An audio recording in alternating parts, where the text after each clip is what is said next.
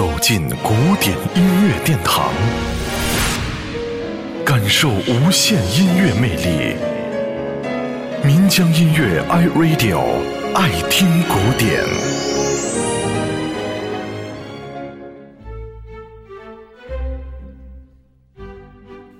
音乐爱好者都知道，大提琴善于演奏抒情委婉的曲调。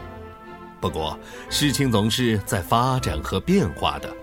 或许我们习惯了大提琴演奏的，就如巴赫组曲那种典雅和形式的美，流连于圣桑的《天鹅》那样的优雅婉约，又或者沉迷在埃尔加作品当中的严谨和悲情的渲染当中。